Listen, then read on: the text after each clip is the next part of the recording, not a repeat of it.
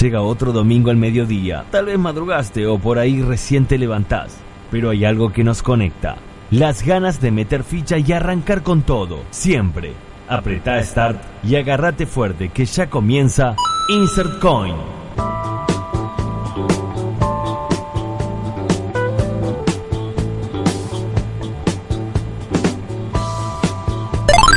Round buenos días, muy buenos mediodías, bienvenidos a un nuevo programa de Insert Coin por la Radio Pública del Oeste. Año 2020, primer programa del año nuevo entrante y de la nueva década. Lo pregunto así porque para algunos inicia la década, para otros está terminando la década en este 2020 y según la RAE empieza en el año 2021. Así que bueno, para los creyentes de eso, todavía estamos en la década del, del 2000. Vamos a tener un programa especial el día de hoy. La mesa está sola. Me encuentro con la community manager de Insertcoin, Sime Sangil, a mi derecha. Buenas tardes, buen día, buen mediodía. Que vamos a ver si se anima a participar en la segunda mitad del programa. En la operación técnica, Lisandro Pisana, licha de la gente que manda los audios y prepara todo para este programa. Vamos a tener. Es un, un programa un poco cambiante. Me voy a sacar las ganas. Eh, básicamente eh, a modo autoritario. Vamos a hacer una primera sección donde vamos a estar hablando de el inicio de lo que, eh, lo que es el Rally Dakar 2020 allá por Arabia Saudita, porque después de estar desde el año 2009 que vinieron hacia acá, 10 años estuvieron en territorio sudamericano, y ahora porque bueno, los saudíes pusieron algo así como 75 millones de euros para que la organización vaya 5 años, y no había manera alguna de que ni Argentina, ni Chile, ni Brasil pudiesen pagar esa animalada, así que los muchachos decidieron irse, por cuestiones lógicas, a territorio asiático y vamos a estar hablando un poco de la carrera del rally raid más importante del mundo. Después también vamos a estar abordando una serie que ahora se hizo popular en Netflix y todo el mundo está hablando, pero ya salió la segunda temporada y en realidad la primera temporada salió hace ya un tiempo que es You. You es una serie bastante particular en cuanto al protagonista y a sus acciones. Sin spoilear nada, vamos a estar tratando de eh, meternos de lleno en lo que es la trama y analizar las sensaciones que te encontrás a la hora de ver esta, esta, esta serie. Porque vas a encontrarte con que sentís cierto, cierta empatía hacia el protagonista que no deberías sentir, porque si lo tenés en la vida real, básicamente lo tendrías que cagar a trompadas, lisa y llanamente. Pero después vamos a estar abordando, abordando esto. Y como todos los domingos, tenemos una consigna para el programa del día de hoy. La consigna del día de la fecha es ¿qué te prometes para este año 2020? ¿Cuáles son tus objetivos para este, para este año, para estos 12 meses, para estos 366 días? Porque es año bisiesto y como año bisiesto seguro te propusiste algo especial. Podés comunicarte con nosotros al Facebook La Radio Pública del Oeste, a nuestro Instagram La Radio Pública del Oeste, al Instagram de Insertcoin, Insertcoin FM, o al Facebook de Insertcoin, Insertcoin FM, o si sos más osado y te animás, podés llamarnos al 4623-5794 o 4623-5826. Vamos a entrar de lleno en lo que es la información del rally raid más importante del mundo. Vamos al Rally Dakar. Somos la ficha que arranca tu domingo. Insert Coin por la Radio Pública del Oeste. ¿Sí? ¿Arranca o no arranca?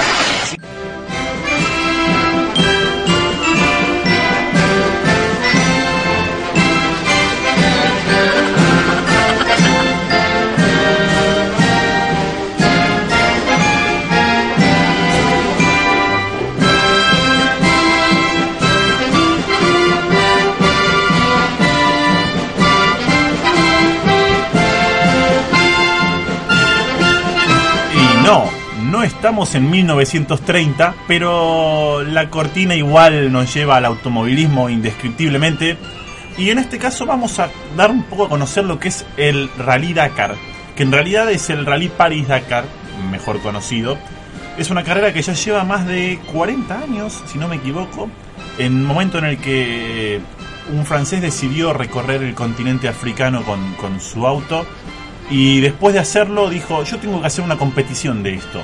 Y la tengo que hacer primero con autos, después con motos, después con camiones y ahora también están los UTV que son una especie de buggies 4x4 con motores de cuatriciclo, que la verdad que es muy interesante y también hace unos años se sumó a la categoría de cuatriciclos.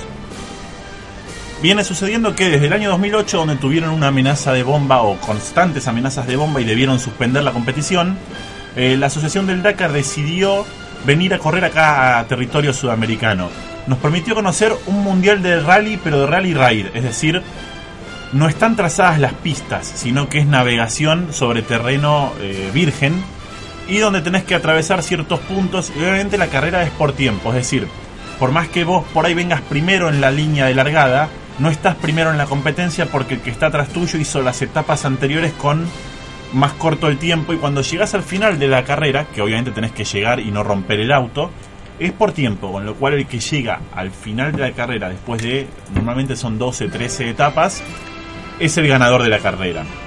Vamos a repasar un poco lo que viene siendo la edición 2020. Largaron hoy por la mañana, en realidad largaron hoy por la madrugada, alrededor de las 2 de la madrugada, horario argentino.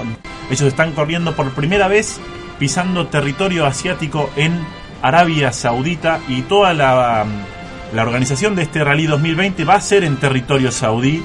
Van a estar recorriendo territorio absolutamente virgen. No saben con lo que se van a encontrar.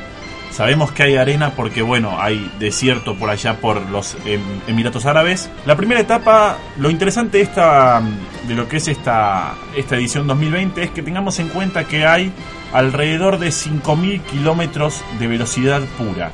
Esto es muchísimo porque la edición más larga de Sudamérica en la que tuvieron casi 10.000 kilómetros entre el enlace y la velocidad, fueron 5.300 kilómetros de velocidad. Y hoy tenemos acá exactamente 5.600, o sea que van a estar corriendo gran parte de eh, la competencia. Los tramos de enlace son mucho más cortos, por lo tanto a los que nos gusta el automovilismo lo vamos a disfrutar muchísimo. Vamos a tener eh, pilotos muy, muy conocidos en lo que es la rama de automóviles. Tenemos para empezar, la incorporación en este 2020 de un piloto que al que le gusta el automovilismo lo conoce, quizás al que no también porque fue campeón de Fórmula 1 con el equipo Renault, estamos hablando de asturiano Fernando Alonso, que está incursionando en el Dakar por primera vez con una Toyota del equipo oficial y junto a ya campeones del Dakar como lo son el Catarín Nasser Alatilla y Giniel de Villiers que fue el primero que ganó aquí en Sudamérica. El equipo oficial Toyota se presenta con esas tres camionetas. Y por otro lado tenemos al equipo eh, oficial X-Ride que es el de los prepara Mini, es un equipo alemán que tiene también pilotos de primera línea como el ya múltiple campeón es Stefan Peter Hansel que es un francés que supo ganar más de 11 veces el Rally Dakar entre moto y autos. Y ahora van con un buggy que es de tracción delantera, o sea, a diferencia del resto de los buggies que son privados, de los minis que son privados y que los han comprado otros pilotos, el equipo oficial va con eh, minis 4x2 y 4x4. Los 4x2 son de Stefan Peter Hansel y de también un ganador de Dakar y múltiple campeón de rally aquí en Argentina y del rally mundial. Estamos hablando del matador Carlos Sainz, padre, porque Carlos Sainz hijo está corriendo en Fórmula 1, que con sus ya más de 50 años sigue corriendo el rally, sigue bancándose lo que es casi 7000 kilómetros arriba del auto, 15 días corriendo en condiciones, no digo inhumanas, pero hay que bancarse los 70 grados que hace adentro del auto, 50 grados que hace adentro del auto, corriendo en el desierto y pasando las noches. Porque ya vos decís, bueno, para un pibe de 20 se lo banca. Para una persona de 50 y tanto, 60 ya es más complicado y el muchacho sigue ahí, ahí al, pie del cañón. En motos también tenemos a los ya conocidos pilotos eh, Toy Price, eh, Wagner, Brave, que son los que vienen peleando siempre del equipo KTM oficial, con la incorporación de Kevin Benavides, que es un argentino que supo hacer podio ya en dos ediciones y en esta también promete muchísimo. En la parte de lo que son los cuatriciclos, todos los argentinos prácticamente no han ido, los hermanos Patronelli que han sabido ganar tampoco fueron porque es muy costoso, pero tenemos a Andújar que promete estar en el podio. Vamos a nombrar un poco cómo fue la primera parte de la competencia que hicieron desde la ciudad de Jeddah hasta Al-Wajh, lo que son los primeros casi 600 kilómetros de especial, en la que hubo muchísimas sorpresas. Para empezar, la etapa en autos la ganó Salah, que es un no Salah como el jugador de Liverpool, sino este es Salah con Z, L y A, que es un lituano que maneja un mini privado, no es del equipo oficial, y les ganó a todos. Básicamente, a 2 minutos 14 segundos quedó Stefan Peter Hansel con el equipo mini oficial 4x2. 2 minutos 50 segundos Carlos Sainz, que hubiese ganado, qué lástima, hubiese ganado, mira vos, pero tuvo dos pinchazos en, eh, en la especial y por eso llegó tercero. Llegó cuarto Nasser Alatilla, que con tres pinchazos en el camino quedó apenas 5 minutos con 33 segundos, lo cual es todo un logro para, para saber cómo llevar el auto y venía volando hasta que tuvo los tres pinchazos. Hubiese ganado la etapa si no hubiese sido por eso. En el quinto lugar, Berhan Blink, que también con una Toyota. Y después tenemos, para mencionar, séptimo a Orlando Terranova, argentino con el equipo mini oficial, pero 4x4, a 7 minutos 15 segundos. Octavo el local, Yasser Al-Raji, eh, saudita, a 11 minutos con 46 segundos. Y destacada participación de Fernando Alonso, que para su primer Dakar y su primera especial llegó en el puesto número 11 a 15 minutos. De, con algunos entredichos con Orlando Terranova, porque según dijo el mendocino, Orly Terranova, Alonso hace maniobras en las que no deja pasar a sus compañeros. Y bueno, hay que recordarle a Fernando Alonso que en el Dakar, cuando te suena la alarma, tenés que dejar pasar a tu piloto. No es Fórmula 1, no hay que cuidar las posiciones, sino el tiempo, porque tu compañero te puede pasar y después perderse, y no importa. Vos igual, indudablemente en la carrera vas pasando autos, pero lo importante es tu tiempo y llegar a los waypoints de forma correcta. Se retrasaron muchísimo Giniel de Villiers, un ganador de Dakar, la primera edición aquí en 2019, quedó a 23 minutos también con la Toyota oficial. Y el otro que perdió terreno fue Nani Roma, que quedó a 28 minutos también con eh, un Mini. Si analizamos eh, los argentinos en lo que es la categoría de autos, más allá de Orlando Terranova, lo tenemos a Facundo Jatón de navegante con Pablo Cantó Martínez, que todavía no han llegado a la meta. Es posible que hayan tenido algún inconveniente en algún waypoint. Estaremos informando más adelante si es que lo encontramos. En la categoría motos, como bien dijimos, Toby Price, quien supo ganar el año pasado y que ya viene siendo número uno de la marca KTM, va primero. A 5 segundos quedó Ricky Brabeck, apenas 5 segundos de diferencia. Se va a poner caliente la, lo que sería la etapa en motos, porque también eh, Wagner quedó a 40 segundos. Es decir, los tres primeros están separados en menos de un minuto lo que hace que puedan pelear palo y palo cada una de las etapas. Cuarto y ahí nomás Kevin Benavides, 2 minutos con 31 segundos. Quinto Sam Sutherland y sexto el chileno Pablo Quintanilla. Destacada labor también de Luciano Benavides, el hermano de Kevin, a 6 minutos con 56 segundos. Y el último argentino que también puede estar peleando por un lugarcito en los 10 primeros es Franco Caimi, a 14 minutos con 3 eh, segundos. Por el lado de los cuatriciclos, el perro Ignacio Casale el año pasado tuvo un accidente muy grave en su cuatriciclo y no pudo ganar, lo que le permitió ganar al argentino, ahora no recuerdo el apellido, pero era un argentino que fue eh, Nicolás Cavigliaso, que fue el ganador por primera vez en cuatriciclos con, creo que tiene 19 años, que le propuso matrimonio a su, a su mujer ahí en el, en el podio cuando llegó y que esta vez por presupuesto no pudo ir a correr a los Emiratos Árabes pero lo tenemos ahí a Mariano Andújar, el piloto de Boca, que está quinto. Primero, otra vez, en su retorno a la categoría, el perro Ignacio Casale. Segundo, Rafael Sonic, que también supo ganar un Dakar allá por el 2010, el polaco, a 5 minutos 36 segundos. Tercero, Cubiena, el checo, a 6 minutos 55 segundos. Y quinto quedó Mariano Andújar a 11 minutos con 41 segundos. Tenemos más argentinos en lo que es la general de cuatriciclos, pero están bastante lejos. Sarkis, Versa y Benazar a 49 minutos, 1 hora y 1 hora 2 minutos eh, respectivamente.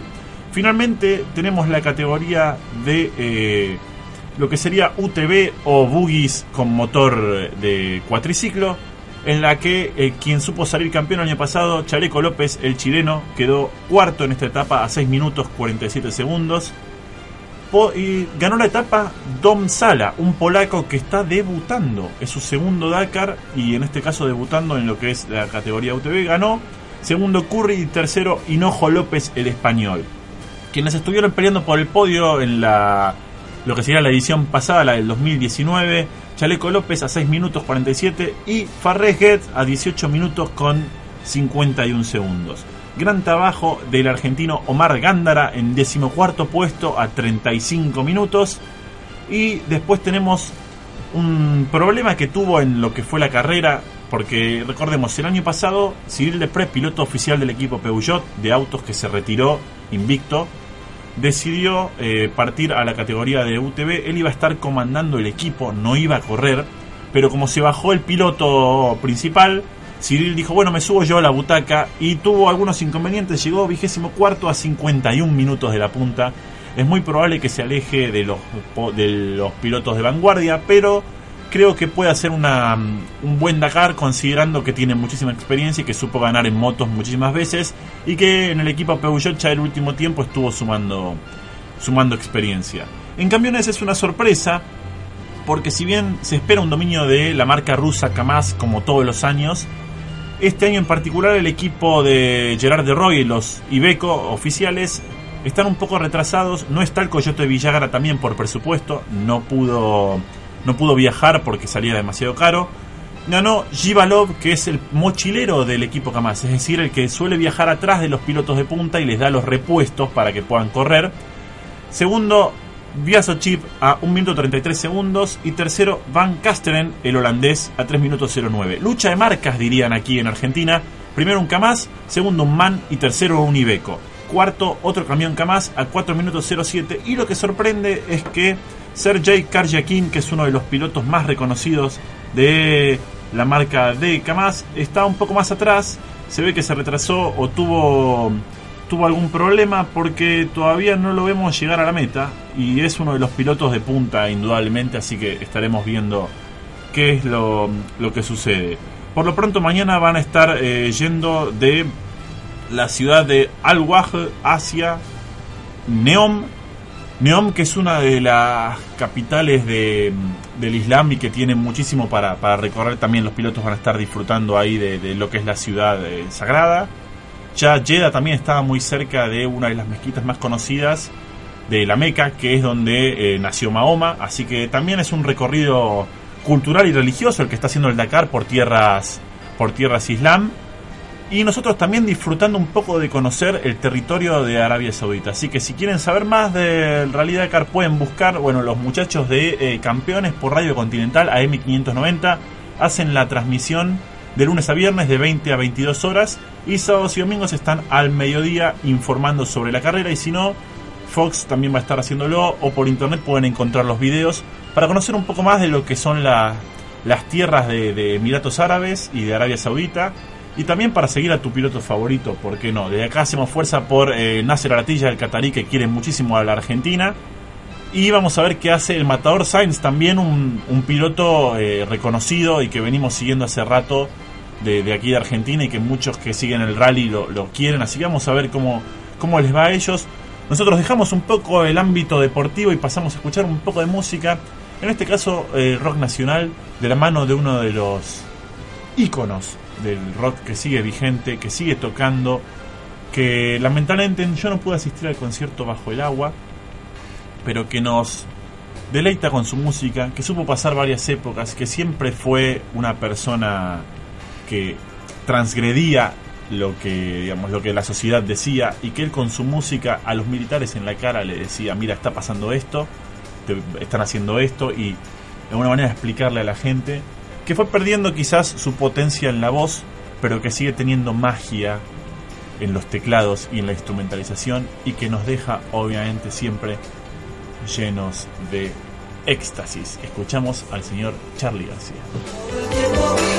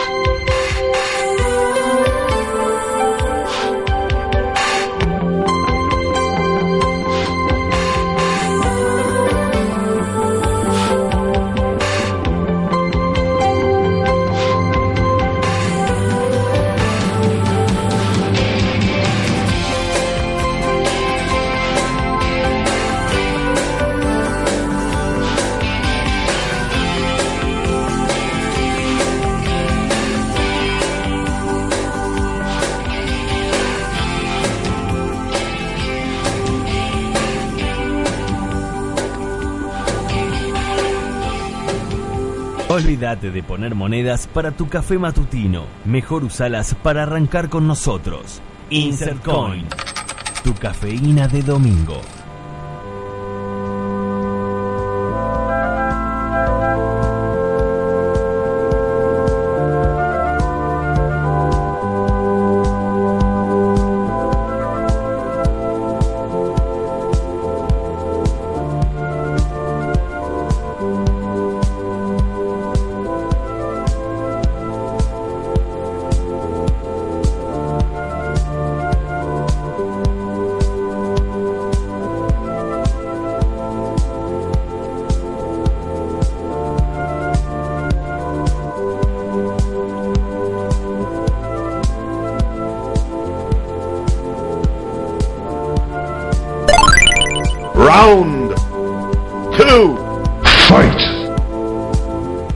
Seguimos al aire de Insercoin por la radio pública del oeste, 12 y 27 minutos.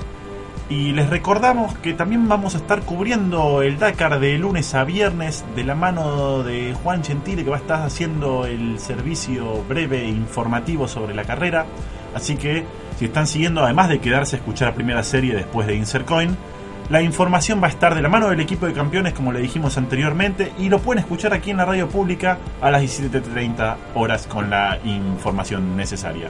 Nosotros nos corremos absolutamente del deporte y nos vamos al cine o a las series en este caso para hablar de una de las series del momento de Netflix y no, no es el Brujas, no es The Witcher, no es ninguna de todas esas que están esperando, es nada más ni nada menos que You, así con un título simple, la traducción es Tú, con la cara del protagonista que para mí es un gran actor porque hay que hacer ese papel. La serie eh, se orienta en eh, Joe, que es una persona de, debe tener unos 30 años, que es, como te lo presentan en un principio, es un buen muchacho que trabaja en una librería, que eh, conoce mucho de libros que es una persona muy culta y que se enamora de una chica rubia que se llama Beck.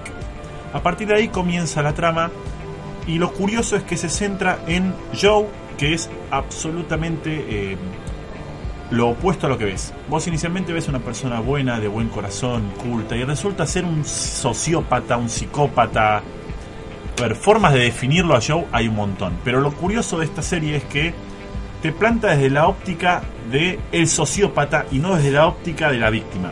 Entonces, muchas veces te, te lleva a pensar en que no es tan malo y en realidad es terrible, pero no parece tan malo. Y eso es lo que logra el director, el guion y lo que es la, la serie en sí misma, que ahora sacó su segunda etapa, su segunda temporada, donde seguimos viendo cómo Joe se intenta deconstruir y ser un mejor hombre.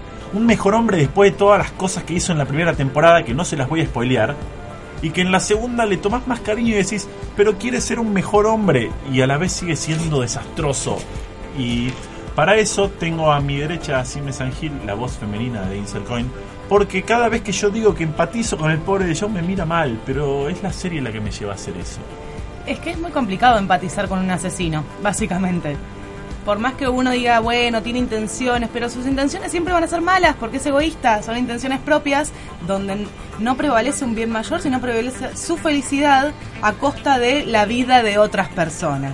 El problema en ser tan tajante en esto es que nos encontramos ante eh, la situación en que muchas veces eh, los actos que, que, Joe o que eh, Will en la segunda temporada intenta hacer no son esos. Él intenta mejorarle la vida a la otra persona y tiene algún desliz donde termina muriendo gente, pero no los quiere matar en primera instancia. Entonces es como que te encontrás en esa delgada línea, pero él no quería ser un asesino, fue un accidente.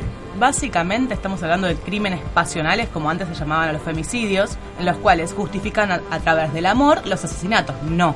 Claro, a ver, está mal, yo no lo estoy defendiendo en absoluto, pero lo que digo es, es súper interesante, porque en esta sociedad donde efectivamente siempre... Eh, siempre se buscó ir a favor de eh, el victimario y no la víctima, digamos.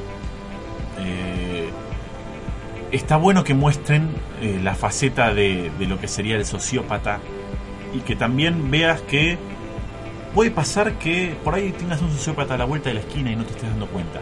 Lo que permite esta serie creo que es ver que puede ser una persona común y corriente y que no tengas la menor idea y que adentro suyo tenga una sala de tortura, ¿me entendés? O sea, a ese nivel.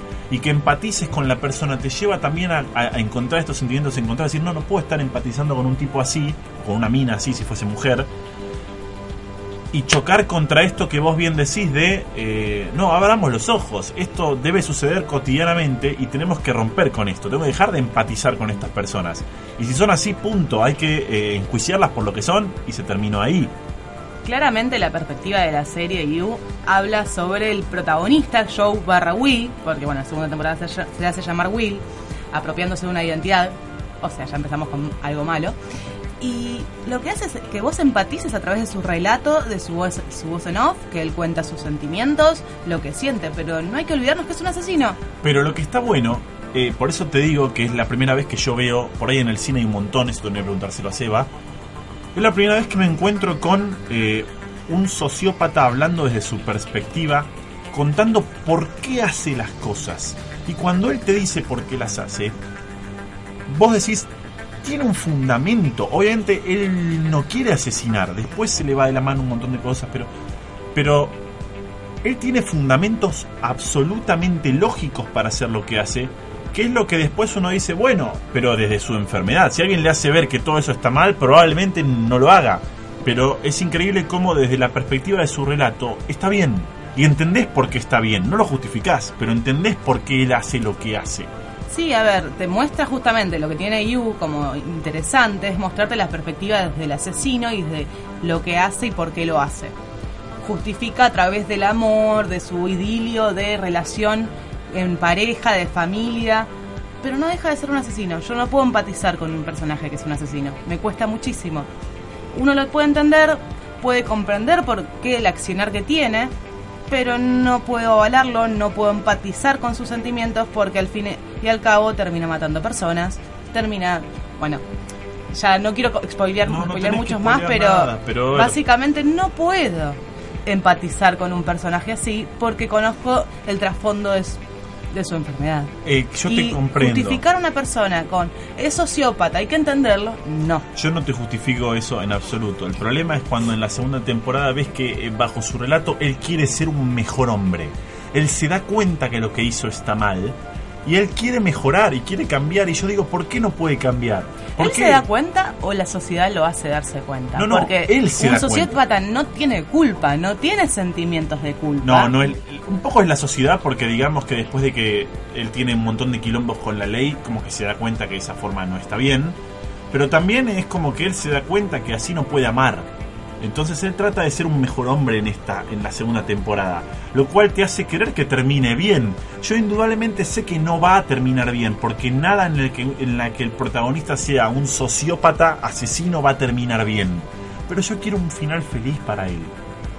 Mm, no. Yo quiero que termine en la cárcel, pudriéndose bajo, bajo un cuarto de 2x2 con un inodoro y que le pasen comida una vez por día. Pero bueno, no coincido con eso. El pobre Joe, es que tengo ese problema.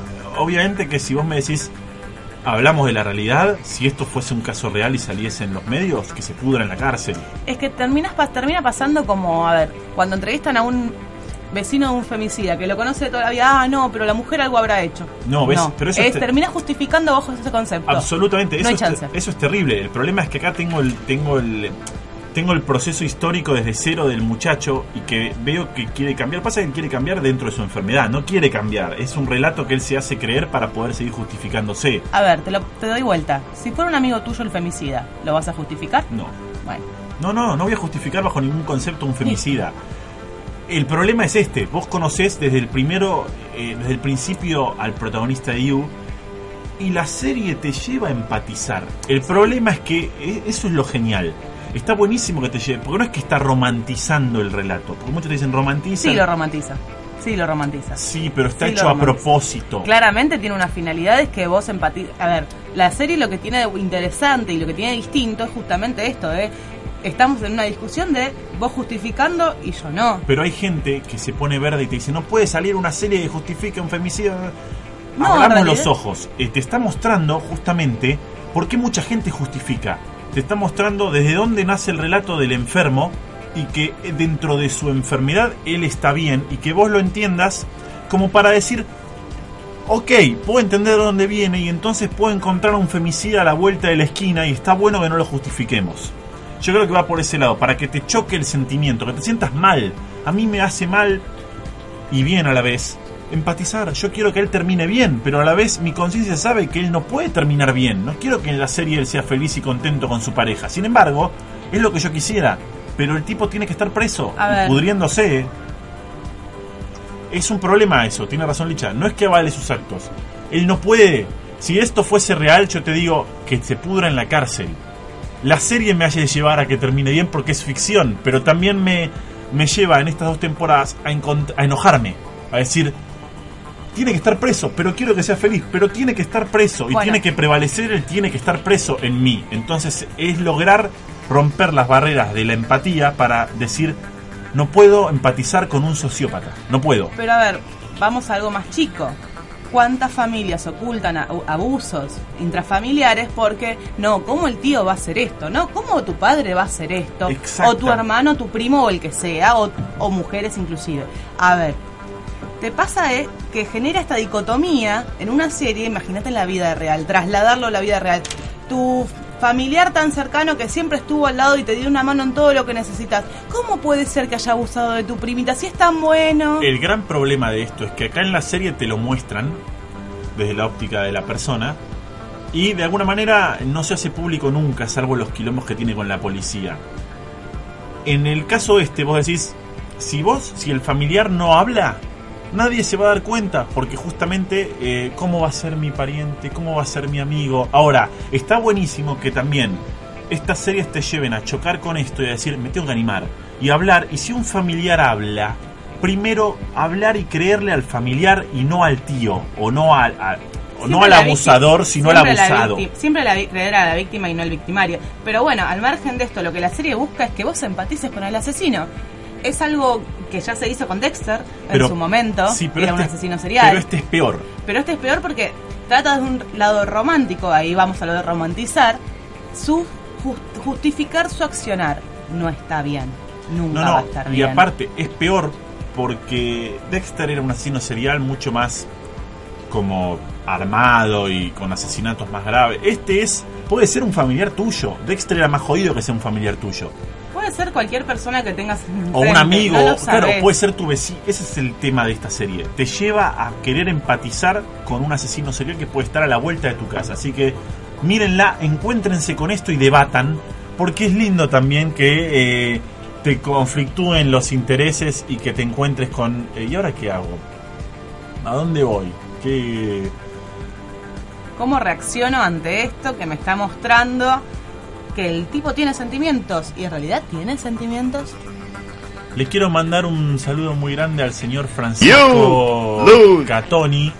Gracias, si no, no tiene sentimientos, pero bueno, al señor Francisco Catoni que nos está escuchando desde Merlo, San Luis, que dice que hace lo que puede porque tiene un wifi bastante choto, pero que nos manda saludos y que nos contestó la consigna, así que después la vamos a leer porque la consigna es lo que viene. Ahora, después de la tanda, ¿qué te propusiste para este año 2020? ¿Cuáles son tus objetivos?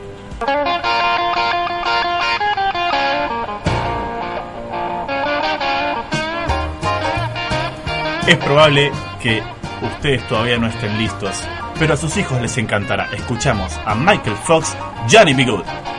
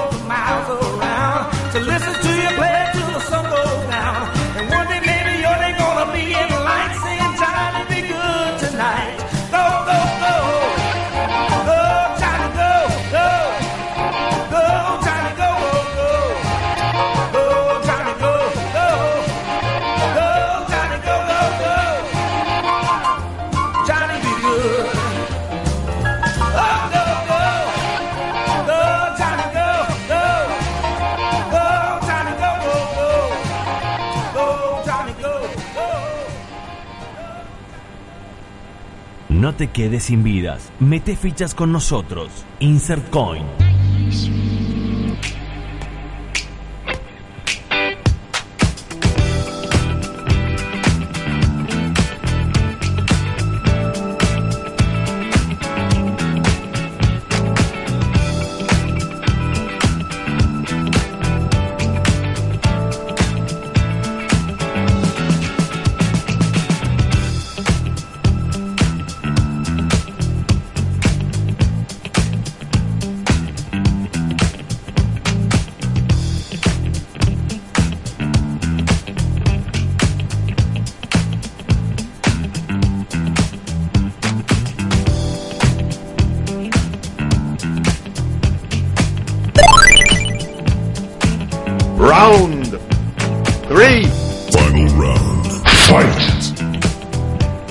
Bloque de Insercoin por la radio pública del oeste, 12 del mediodía con 46 minutos. Calorcito en la ciudad de Buenos Aires. Me gusta esto, me gusta que haga, calor. Hace 25 grados, 28 grados. La sensación térmica está para pileta. Así que si la tienen, utilícenla y si no, vayan a buscarla. Es un gran verano. Ha comenzado bien enero como para, para poder disfrutar de la pileta. Nosotros vamos a la consigna del día de la fecha. La recordamos nuevamente por si se animan a llamar por teléfono, nos quieren contestar eh, en este último bloque. ¿Qué objetivos te propusiste para este año 2020? Podés contestarnos al Instagram InsertCoinFM, a nuestro Facebook InsertCoinFM, al Facebook de la Radio Pública del Oeste, al Instagram Radio Pública del Oeste o al 4623-5794. Vamos a, vamos a contestar alguna de las, a leer de las respuestas que nos han contestado de Omi One, que es una casa de hamburguesas de Star Wars muy conocida, nos dice que se propuso vender más hamburguesas. Está muy bien, es el objetivo. Nos, lo hizo encima en forma de emoji con la, hamburguesita y el bracito levantado haciendo fuerza. Me gusta que sean sutiles en la, respuesta, pero que, sean a la vez concretos. Eh, Francisco Catoni desde Merlo dice mejorar la cantidad y calidad del laburo en doblaje. Que así sea, así será, dicho está, querido amigo Francisco Catoni, que sin lugar a dudas está mejorando en doblaje y que queremos saber cuándo es la fecha para escuchar el documental de los hoteles misteriosos que el señor va a ser el narrador. Nadito Langley dice no morir. Pero ¿qué vas a hacer para morir en 2020? Es una es un objetivo un poco difícil de cumplir, me parece, ¿no? Sí. Porque como que, ¿cómo te lo propones? Pienso y, digo, es, jodido, es difícil. Yo personalmente para 2020 me la voy a guardar para el final porque es, eh, es complicado pensar en, objetivos. Me gustaría saber en tu caso, Sime, ¿qué te propusiste para este año? Bueno, este año me propuse volver a estudiar, hacer una segunda carrera para empezar la tecnicatura en hemoterapia. Esa es mi gran propuesta. Creo que funciona a muchos niveles formarme académicamente en algo que me gusta, en algo que trabajo, porque no trabajo en ese servicio. La realidad es que me propuse aprender. Muy bien, siempre el conocimiento siempre, siempre sirve. El conocimiento es poder. Exactamente. Lo veo muy ocupado el operador, así que no le voy a preguntar, o más bien sí le voy a preguntar. ¿Qué te propusiste para este año, Lichita? Lo mismo, bien. Va a ser muy bien, fantástico. Bravo. Bien, eh, felicitamos a nuestro operador técnico que se va a meter de lleno en la carrera de operación técnica muy bien. ¿Y tenés pensado ya dónde? ¿Te vas a anotar en ISER o vas a ir a en Ether? Muy bien, buenísimo. Buenísimo, esperemos que, que, lo termines muy pronto y que lo disfrutes, sobre todo porque tanto en, en Ether como en todas las escuelas donde enseñan operación técnica, lo más lindo es la parte práctica y la cantidad de cosas que vas a meter en la consola para que hagas más magia. Y me gusta que hagas más magia, porque ya con los efectos y, y las salidas que puedes meter varias líneas y hacer cosas interesantes con la consola, nosotros no haríamos radio si no estuviesen los operadores técnicos. A menos de. Hay gente muy. Vos sabés que hay. Hay gente muy osada que se auto-opera. Para mí es complicadísimo hacer eso. operadores. Sí, sí, pero está mal. Hola, señor Moya, disculpe por el, pero por favor, al fin lo escucho. El locutor operador está mal, está muy mal. O sea, no es que está mal, digo, hay operadores que. Hay, hay operadores. pero hay que darle posibilidades también, porque capaz que si vos sos locutor y estudiaste para operador, sí, pero si hay operadores técnicos, démosle laburo al operador técnico que ayude atrás del visor y que el locutor se concentre en el programa. la música y demás, para eso hay una hoja de ruta y para que, eh, obviamente yo estoy de acuerdo en practicar de operador, pero dame la práctica de operador para un locutor que esté en el piso, no para yo hacer las dos cosas, porque si no les quito laburo a ustedes también y no me parece que esté bueno. No quiero armar una guerra entre locutores y operadores, jamás, eso no debe suceder. Pero, que me, me ceba la música, me ceba. Yo me propuse para este año 2020, eh, si todo está y se salían los planetas, profesionalizar aún más el locutor matriculado. ¿A qué voy con esto? Me anoté en la especialización de doblaje en el ISER, vamos a ver si el ingreso me lo permite. Y después, por supuesto, seguir trabajando para profesionalizar Insercoin de la mano de la Radio Pública del Oeste para este año 2020. Y por qué no conseguir trabajo también eh, formalmente en, la, en el mundo radial trabajar la parte de locución en cuanto a los freelance y seguir creciendo en este ámbito del éter que es maravilloso del aire del aire radial y seguir conociendo gente, ¿no? Porque también quiero mandarle un saludo a, a Curly y a Perno que me han invitado varias veces a Radio Bunker allá en Merlo y también eh, la verdad que da mucho mucho gusto que se abran eh, emisoras nuevas en una época donde estaban cerrando emisoras y que le permitan a la gente del oeste conectarse, ¿no? Yo a Perno lo he cruzado en varias radios y la realidad es que la gente del oeste se cruza en el aire de, de las diferentes radios y comparte información y eso está buenísimo. Me propuse eso y también, ¿por qué no? Me propongo, si todo sale bien, que así sea. Dicho está, me propongo mudarme y conseguir una casa nueva con Cime y que podamos venir para acá, para el oeste y ya estar asentados en nuestro humilde, humilde hogar. Todo se tiene que dar así de esa forma y esperemos que así sea. Sí, de esa de esa forma absolutamente romántica. Falta sí, falta el monitor de, de la tele de sí, Jumbovisión, el, el, el, los Simpsons cuando se besan, exactamente. Falta la propuesta en radio. No. ¿Me estás queriendo decir algo? Ah, no sé. No, no, no. Aún, not, not yet, aún no. Not y, today. Y también, ¿por qué no me propongo ir a todos los conciertos de Power Up? Porque el año pasado me los perdí algunos y este año, como cobertor exclusivo, somos una de las pocas radios que hace la cobertura de todos los shows de Power Up. Así, no, no, no. Religiosamente voy a ir a los shows de Power Up. Religiosamente no me voy a casar todavía. Que yo tengo unión civil y convivencial.